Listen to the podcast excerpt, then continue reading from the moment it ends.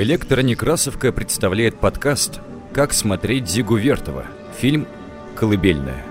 Рассказывает Асса Новикова, киновед, основатель паблика «С красной строки». Сейчас мы поговорим о фильме Зиги Вертова, который называется «Колыбельная». Этот фильм был снят в 1937 году. Это, наверное, один из самых странных вертовских фильмов – с одной стороны, этот фильм воспевал Сталина, с другой стороны, воспевал женственность и счастливое детство. И все дети и женщины, которые появляются в кадре, своим счастьем должны были быть обязаны Сталину. Фильм этот был снят в разгар репрессий и в ту пору, когда во всех искусствах уже воцарился единый стиль соцреализма. В этом фильме Сталин является, по сути, единственной мужской фигурой и выглядит своеобразным Дон Жуаном, вокруг которого изображен мир, целиком состоящий из женщин. Конечно, 30-е годы были непростым временем для Зиги Вертова. Это можно понять, если почитать его дневники, в которых он с горечью пишет о своих чувствах. Он записывает «А я ведь живой, только заперто сердце замком. И на самом деле уже стали общим местом сравнения этого фильма с фильмом «Олимпия» Лени Рефеншталь. Но все-таки фашистский миф был направлен в прошлое, а коммунистический миф был устремлен в будущее. Он был авангардным мифом.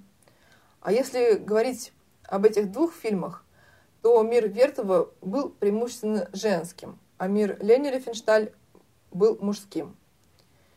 Вообще образ женщины занимал важнейшее место в творчестве Вертова.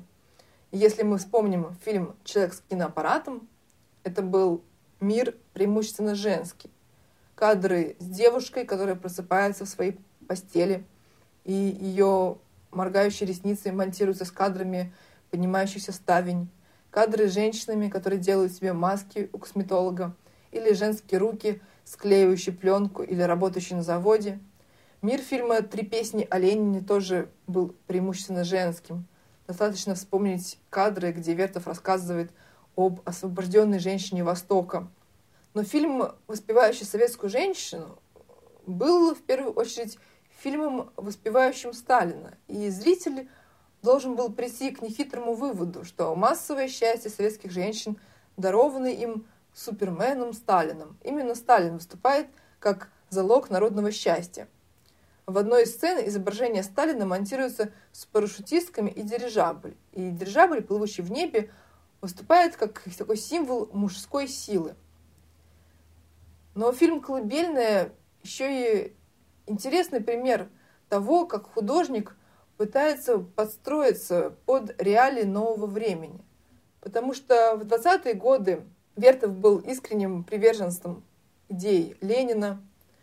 В 30-е, когда у власти оказывается Сталин, Вертов должен петь ему хвалу. Хотя на самом деле ему не очень хочется этого делать.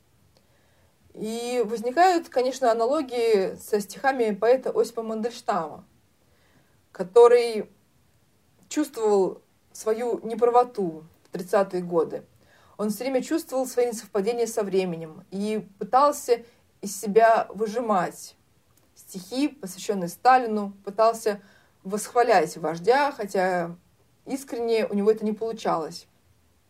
И как раз в 1937 году, когда выходит фильм «Колыбельная», Мандельштам пишет э, станции, посвященные Сталину, где есть такие строчки – Дорога к Сталину не сказка, но только жизнь без укоризн. Футбол для молодого Баска, Мадрида – пламенная жизнь. Москва повторится в Париже, дозреют новые плоды, но я скажу о том, что ближе, нужнее хлеба и воды. И вот эти стихи – это очень интересный пример такого сознательного уничижения художника, как художник пытается сломать себя, построить себя под э, новое время. И вот э, также пытался построить э, себя и Вертов.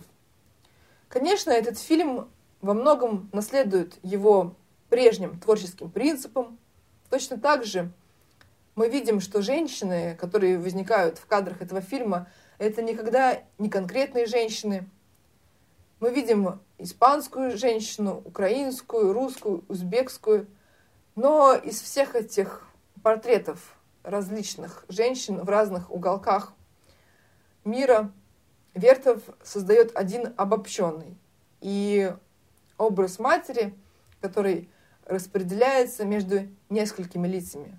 Как говорил сам Вертов, перед нами не мать, а мать с большой буквы. Конечно, этот фильм был во многом откликом на фильм Гриффита «Нетерпимость». И точно так же, как и в фильме Гриффита, здесь возникает э, женская рука, качающая колыбель. Интересна прокатная судьба этого фильма, потому что пресса писала о нем еще до выхода в прокат. Например, в октябре 1937 года появилась газетная заметка в «Известиях».